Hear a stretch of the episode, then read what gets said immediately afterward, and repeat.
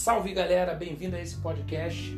Hoje com um tema que é bem polêmico, eu quero trazer essa reflexão com você: como solucionar um erro. A gente sabe muito bem que um rio sujo ele pode parar um fluxo, um rio limpo ele flui. A palavra de Deus diz que nós somos um rio, não é verdade? O que eu faço depois de um erro? Você consegue, não consegue crescer se o mal ainda te governa. E eu quero refletir com você essa mensagem hoje. Eu vou te fazer uma pergunta. Ser bem-sucedido é preciso ter nascido num berço de ouro? Não. Em geral, as pessoas bem-sucedidas tiveram infância difícil. 85% das pessoas no Brasil que se consideram bem-sucedidas vieram de família humilde, tiveram dificuldades, erraram e muito. Então você não está condenado a ser quem sempre foi. Seu passado, entenda isso, ele é conhecido, mas ele é imutável. O que aconteceu não dá mais para mudar. O seu futuro é desconhecido, porém ele é mutável. Talvez essa palavra de hoje seja o divisor na sua vida, e eu creio nisso, para que a sua vida tome um outro caminho, porque o seu futuro, embora escrito no, no Salmo 139, precisa ser perseguido descoberto e entendido.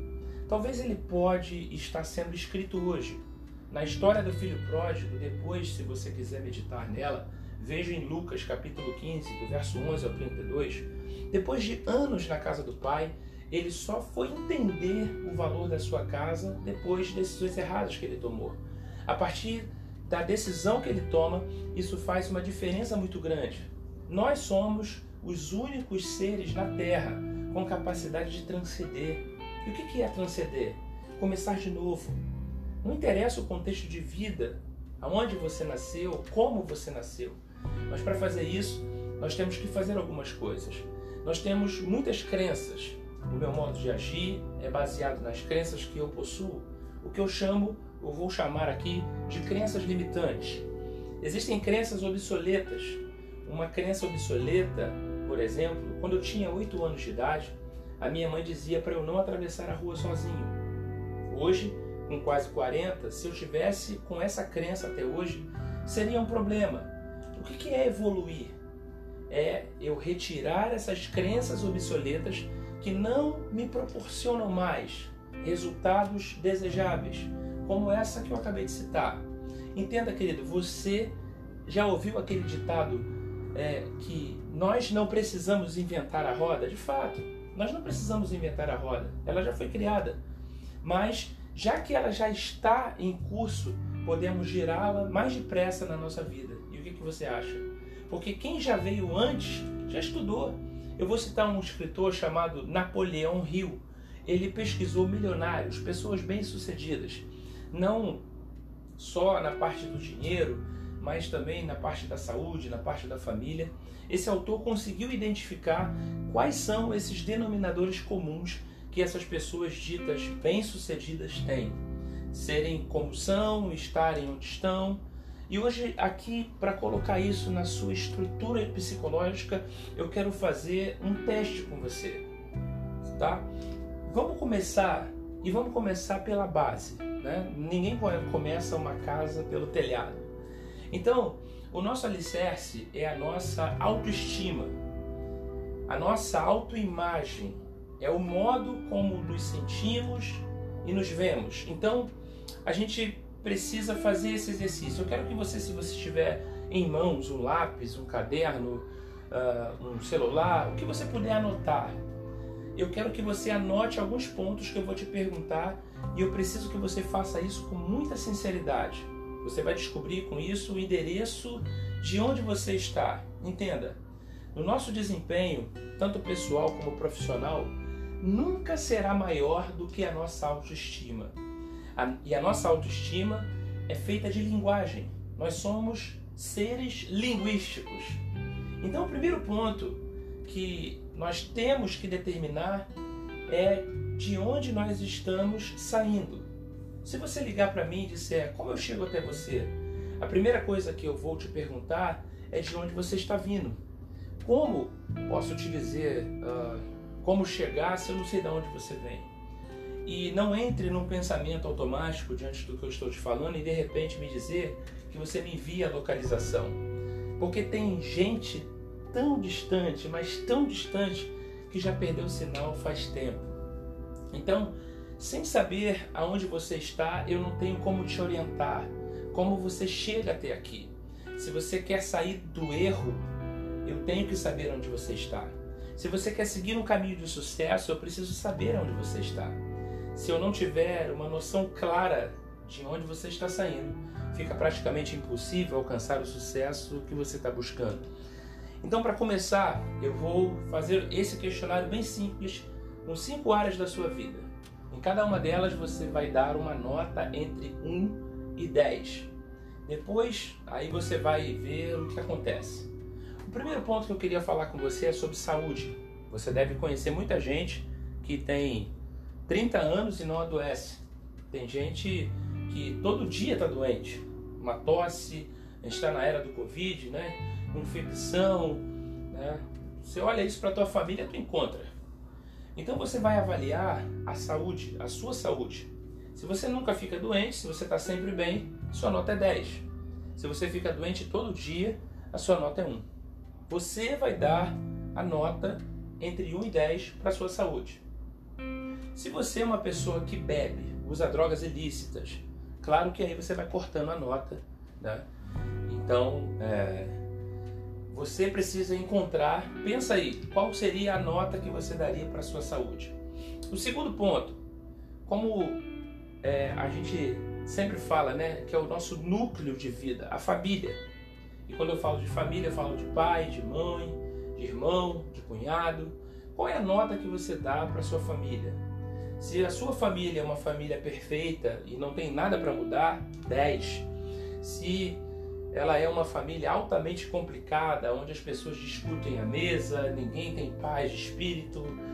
Numa festa é certo de terminar uma confusão, a nota vai ser um. Né? Mas lembre que a sua família é a sua família. Então só você pode determinar a, o número, a nota que você pode dar a ela.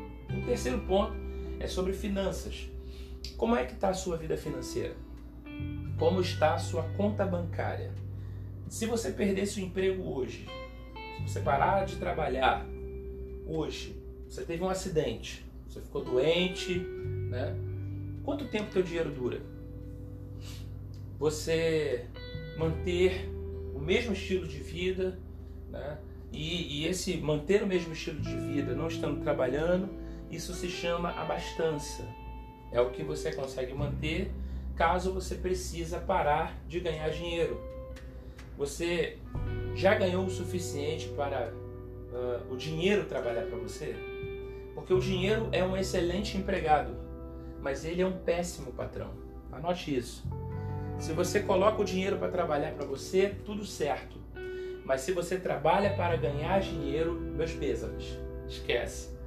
O que o dinheiro, o que o dinheiro sabe fazer bem por você, né?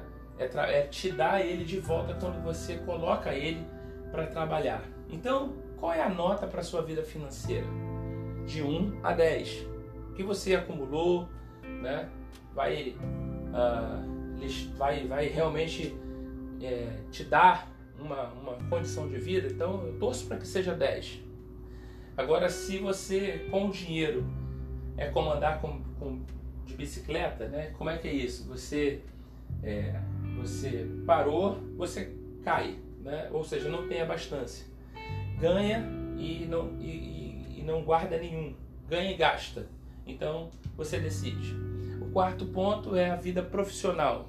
Pergunta: se você ganhasse hoje 3 milhões de reais, a pergunta que eu quero te fazer é: depois de amanhã, você estaria fazendo a mesma coisa ou você mudaria? Se a sua resposta é sim, você está em total congruência com a sua vida profissional. Então você merece um 10. Agora, se você está contando os dias para a sua aposentadoria, então a sua nota é entre 1 e 2. O 5, espiritualidade. Qual a posição do seu relacionamento com Deus hoje? Vamos melhorar isso. Como está dízimo, oferta e primícia? Em que posição isso está na tua vida? Em primeiro ou em último? Está bem, cumprindo princípios? É, a forma de você falar com Deus muda a forma de falar com as pessoas. Né? Então, há pessoas que investem em conhecimento, em habilitação, mas na vida espiritual não tem investimento. Né? Como é que está a frequência da tua intimidade com Deus? Vamos lá, de 1 a 10. Então, eu falei desses cinco pontos, tá certo? Então agora você vai somar essas notas que você avaliou da sua vida. Eu vou te dar um exemplo para te fazer clarear. Ah, se eu avaliei todos os pontos em 7, né, eu tenho 5 vezes 7, então eu tenho 35. Eu pego os 35 e eu multiplico por 2, então eu tenho 70. Isso significa que eu estou, a minha autoestima está em 70%. Faz a conta aí agora e vê o que acontece. Então, se você sabe qual é o percentual que você está, pronto, você sabe de onde você está saindo. Né? Eu estou saindo de 70% do potencial da minha autoestima. Se agora eu pego e aumento para 72, isso vai fazer uma diferença absurda no resultado. Mas é uma pequena mudança, mas pensa comigo, querido. Um cavalo que chega em primeiro lugar e o segundo, a diferença é o nariz, muitas das vezes. Mas o primeiro vai ser lembrado para sempre, ele vai ganhar o prêmio. Por quê, amado? Porque ele ganhou. O segundo vai ser lembrado, embora tenha uma diferença. Não vai ser lembrado, embora a diferença seja o nariz. E deixa eu te perguntar uma coisa. Quem foi o primeiro homem a pisar na Lua? Você lembra? Neil Armstrong. Se você perguntar quem foi o segundo, a maioria não vai lembrar. Eu lembro porque eu fui pesquisar antes de falar isso para você aqui. O nome dele é Buzz Aldrin. Lembra dele? Esse é o segundo homem a pisar na Lua depois de Neil Armstrong. O que eu quero dizer com isso, querido, é que o sucesso é medido em frações de segundo, milésimos de segundo. Uma pequena diferença em desempenho traz uma tremenda diferença no seu resultado. A diferença de ser bem sucedido para um e mal sucedido para outro é quase nada. Eles dormem, acordam, fazem quase tudo na mesma, no mesmo tempo. Mas a diferença do bem sucedido é que ele tem disciplina, ele se dedica no detalhe. O mal sucedido ele só pensa em gastar. O bem sucedido ele pensa em ganhar. O mal sucedido pega 7 mil e dá no celular. O bem sucedido, ele com 7 mil, ele vende esse telefone, ele com 1.700 ele tira uma habilitação para moto, ele com 1.500 ele compra um celular, com 3.200 ele compra uma moto usada, com 600 reais ele bota no bolso porque sobra dessa matemática e ele está rodando de moto para multiplicar esse dinheiro. Entenda, querido, se você pegar todo o dinheiro da humanidade e repartir em partes iguais para todas as pessoas do mundo, rapidamente o dinheiro volta para as mesmas mãos. Sabe por quê? Porque ninguém tem dinheiro. Ninguém que tem dinheiro pelo tem dinheiro pelo que ganha. Ninguém fica rico pelo que ganha. As pessoas têm dinheiro por errar menos com ele, até chegar nas suas mãos, entende? O dinheiro não aceita desaforo. Ou você entende isso, ou você ficará fadado ao erro. Então a lição de onde você está saindo, aonde você quer chegar na sua vida, são perguntas primordiais, pivotais, eu diria. Em quanto tempo você pretende estar aonde quer estar? Como você está planejando isso? Sabe, querido, o poder da fé é tão grande que ela pode simplesmente materializar os seus pensamentos em grandes maravilhas ou em terríveis desastres.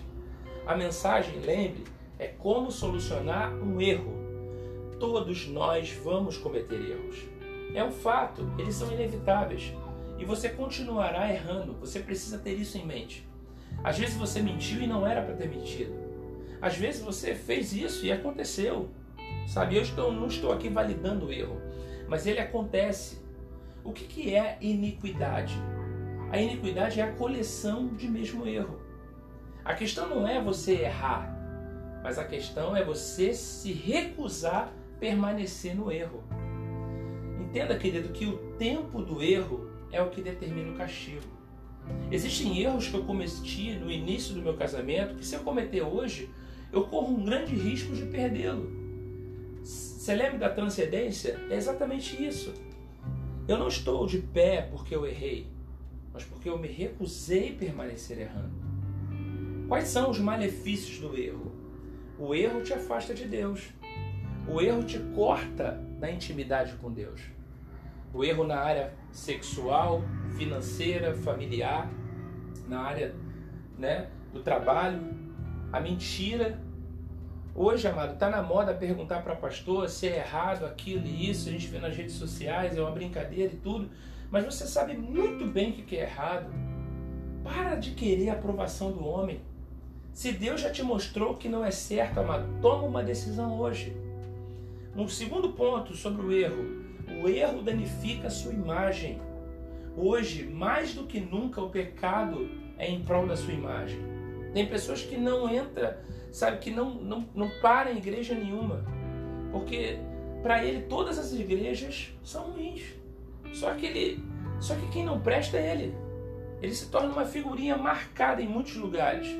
Essa semana uma amiga de trabalho, ela fez um contrato com uma blogueira dessas aí da vida, né? E nesse, nesse contrato ele, ela faz vendas de bolsas e nesse eles, ela escolheu, né, nesse contrato, a blogueira escolheu as melhores bolsas para ela ter para ela, para fazer a divulgação, post. Ela fez. Depois de um tempo, ninguém comentava nada, ninguém não, não tinha fluxo de informação e foram verificar, né? E essa blogueira, na verdade, ela é uma compradora de seguidores. A quantidade lá de mais de mil, milhões de, de seguidores da, dessa tal blogueira é, era tudo fake, robô. Né? E aí a pergunta é a seguinte: você acha que essa aí vai até onde com a sua imagem? Você pensa que vai até onde tentando ter uma vida secreta de erro? Marido com celular, com senha, esposa mentindo a respeito do dinheiro dentro de casa? Aonde nós podemos chegar mantendo o erro na nossa vida? O erro, querido, rouba a nossa paz. Não negocie, não negocie com o erro. A paz é uma, é uma coisa muito cara, amado. O quarto, o quarto ponto, o erro traz vergonha. Sabe, você chama a vergonha quando você erra. Você precisa identificar e lutar contra o erro. Porque se ele não está te fazendo passar vergonha, ainda fica ligado, porque ele vai te fazer passar vergonha. O erro confunde o teu futuro. Tudo que você planta, amado, ele, você colhe. Hoje é dia de decisão. Entenda uma coisa, entenda um código importante que eu vou falar para você. Quem descobre um princípio, descobre uma chave, mano. O rio vai parar de represar na tua vida, eu creio nisso. Olha o que, que diz Levítico capítulo 4, verso 1 e 2. Deus disse para Moisés assim: Fale com os israelitas o que deverá ser feito é, a pessoa que, olha só, a pessoa que quebrar sem querer uma das leis do Senhor. Entende? Até quem peca sem intenção, existe um ato, uma oferta, uma ação a ser feita para reparar o erro. As pessoas falam assim: ah, Deus perdoa o tempo da ignorância. Não, querido, não, não, não, não. Não entra nesse discurso. Isso aí é perigosíssimo demais. Entenda, Levítico é lei. É lei? É, mas é Bíblia, querido. É um livro de regras. Então, o que eu devo fazer para reparar esse erro? Primeiro ponto, querido, reconheça isso. Reconheça que você pecou e peça perdão imediatamente. Errou contra Deus, peça perdão. Errou contra o homem, vai e pede perdão. Ah, mas eu posso perder a amizade, amado. É melhor a verdade. A maioria dos erros se agravam por falta de perdão e tempo. Entenda? As pessoas têm muita dificuldade de assumir o erro. Então, o que eu quero te dizer hoje é: resolva os seus problemas. Deixe de se enganar. Um dia isso vai ser revelado. Você quer que as leis elas mudem só para que, que beneficie você? Amado, na maioria das vezes, quem reconhece e pede perdão recupera a posição. Humilhe-se diante de Deus, amado. Quem se humilha diante de Deus não precisa se humilhar diante dos homens. Quem se humilha diante de Deus, amado, dificilmente errará diante dos homens. Deus é tardio em irar-se, amado. A palavra diz que os humilhados serão exaltados. Errou. Amado, trabalhe duas ou três vezes mais do que você trabalhava. No mesmo dia que você pediu perdão a Deus, ele te perdoou. Mas o homem não te perdoou. Isso é psicológico. Você distribuía 10 quilos por mês na ação social, distribui 50. Ofertava 100, oferta mil. Isso é psicológico e ajuda a manter o equilíbrio. E mais, as pessoas observam isso. Logo, logo, querido, aquele, aquele erro é apagado. Isso é psicológico e é um fato verdadeiro. Sabe? Três coisas que o inimigo coloca no seu coração após um erro: vontade de desistir, dúvida no seu chamado, não nasci para isso. Há uma potencialização maior do fato. Sabe? A gente começa a dar muito mais valor ao que aconteceu do que de fato aconteceu. Sabe? Conhece alguém assim? Você olha no espelho e você vê alguém assim, exagerado demais? Eu quero terminar aqui te dando cinco conselhos para você sair desse erro. Primeiro, jamais se acostume com o erro. Livro de Provérbios 28, 13. Quem esconde seus pecados não prospera. Amado, Tiago 5,16. Quem confessa o seu pecado ao homem é curado. Entenda, confessou o homem é curado, confessou a Deus é perdoado. Você está proibido de se acostumar com seus erros. 2. Vença os seus erros, atropele os seus erros. Ninguém te ensina a vencer os seus erros a não ser a palavra. 3. Não cometa o mesmo erro. O primeiro pode ter sido um acaso, o segundo é uma decisão, querido. 4. Recomece depois do erro com sabedoria. Faz o um mapa do seu erro. Quem é casado aqui sabe da história. Vacilou com a mulher, traiu a mulher, o que ela vai querer? Quando foi, com quem foi, quantas vezes foi? Então, amado, o conselho é o seguinte: seja esforçado para responder a si mesmo como você responderia a sua esposa. E cinco para fechar: seja mais obediente do que ficar sacrificando. O erro não é de Deus, mas sair do erro sim é de Deus. Que você precisa entender é que Deus é eterno, o seu erro é passageiro. A vitória na sua vida é certa. Você em Deus, você já venceu. Diga aí para você, eu vou vencer os meus erros. Quando o compromisso é declarado em público, quando você fala isso, quando você se ouve falando, é mais provável você ter força para não voltar para o erro. Todos nós, amado, vamos errar. O único que não erra é Deus. Se você nunca quer se decepcionar com os homens, coloque sua confiança em Deus. Que essa mensagem seja no teu coração um remédio para curar feridas ou te dar forças para você se levantar e continuar a caminhada. Deus abençoe.